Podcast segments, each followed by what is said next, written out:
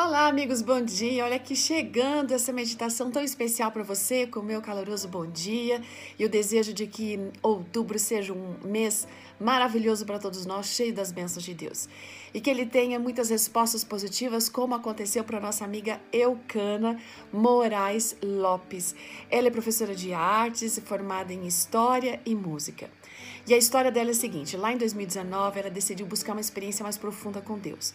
Ela morava com os pais em Araguaína, lá no Tocantins, e ela já, já tinha terminado o curso de História, inclusive, quando ela resolveu mergulhar de cabeça naquele projeto de venda de livros que nós chamamos Comportagem, porque ela tinha um objetivo muito especial com isso. Peace. Bom, ela não tinha experiência nenhuma nisso, embora ela conhecesse pouco desse projeto, a gente tinha passado quatro meses já em que ela estava lutando assim de uma forma bem constante contra desânimo, contra a saudade da família, o cansaço, o medo de fracassar e de não conseguir aquilo que ela tanto sonhava.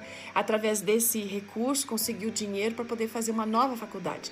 Mas Deus deu alegria para ela de concluir aquela missão com muito êxito. O que ela não sabia é que a maior experiência estava ainda para acontecer. Aquilo era só o começo da providência de Deus na vida dela. Bom, o resultado disso é que, daquele momento de trabalho, de venda de livros, fez com que ela pudesse estudar música num, numa, numa faculdade adventista no sistema de internato, onde você estuda e mora no mesmo lugar. Gente, só que ela chegou lá no internato e três dias ela teve que ficar dormindo na capela lá do residencial feminino porque não tinha conseguido o quarto. E o pior é que não estava tendo realmente nenhuma possibilidade, ela ia ter que voltar para casa. E esse era o grande desespero dela. Ela não estava conseguindo nenhum lugar para dormir nem naquele último dia. Sem saber o que fazer, ela estava caminhando lá pelo campus, meio desolada, quando ela encontrou na portaria um rapaz que acabou conversando com ela dizendo que ia tentar ajudá-la, mas gente, sem sucesso nenhum. Enquanto ela estava conversando ali com aquele rapaz, passou uma moça. Passou, mas ela foi se afastando deles. Daqui a pouco ela retorna e pergunta se ela não gostaria de ficar na casa dela para, né, até ela encontrar um outro lugar para ficar. Gente, o coração da Eucana ficou assim, super agradecido.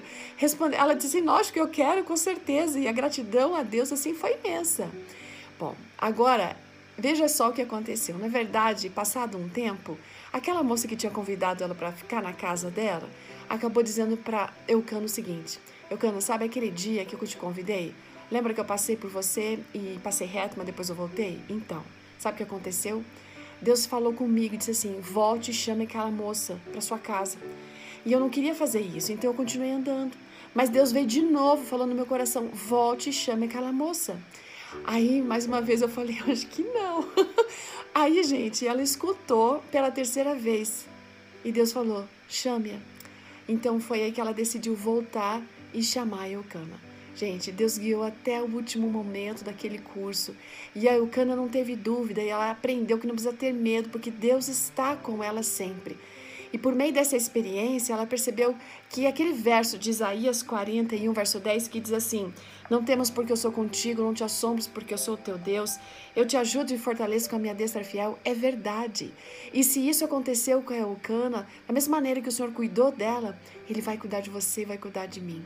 Então, que tal deixar essa mão poderosa nos fortalecer, nos ajudar e nos sustentar em cada momento da vida? Deus abençoe você nesse dia e nos seus propósitos. Um ótimo dia. Até amanhã. Tchau.